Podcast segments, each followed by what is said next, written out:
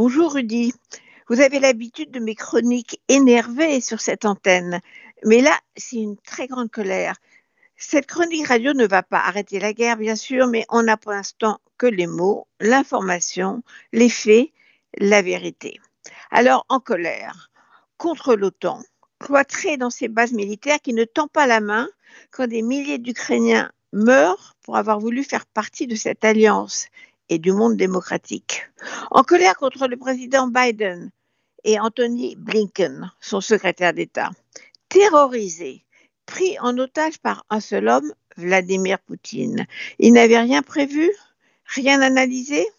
Biden et Blinken répètent tous les jours qu'il faut éviter que la guerre s'étende, qu'elle reste donc à l'intérieur de l'Ukraine, que le sang ne déborde pas hors des frontières, ou que le nuage atomique ne soit pas emporté par le vent.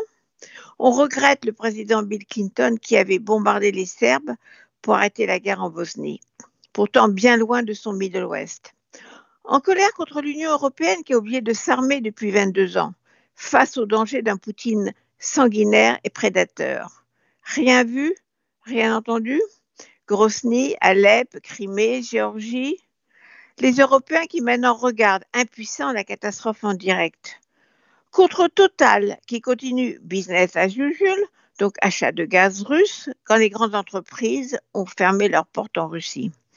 Total Énergie nous explique aujourd'hui que c'est pour que les Français n'aient pas froid l'hiver prochain. Pourtant, les Français seraient prêts à baisser leur thermostat d'un degré en solidarité avec l'Ukraine si on leur demande. En colère contre les admirateurs français d'un dictateur européen sans pitié qui tue ses opposants, assassine les journalistes, bombarde à mort les civils, habitués des bains de sang, des villes détruites et du silence de l'Occident.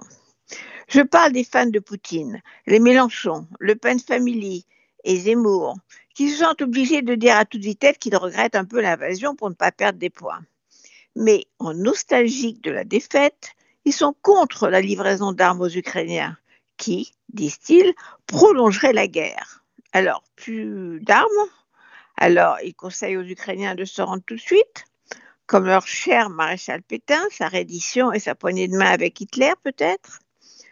En colère, mais aussi admirative. Admirative de Volodymyr Zelensky, le président ancien humoriste, qui a refusé d'être exfiltré par les Américains à qui il a dit qu'il n'avait pas besoin d'un taxi, mais d'armes.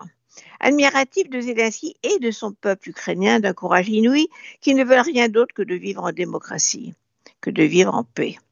Admiratif des habitants des villes occupées par les soldats russes qui sortent encore dans la rue et agitent des drapeaux bleus et blancs devant les chars.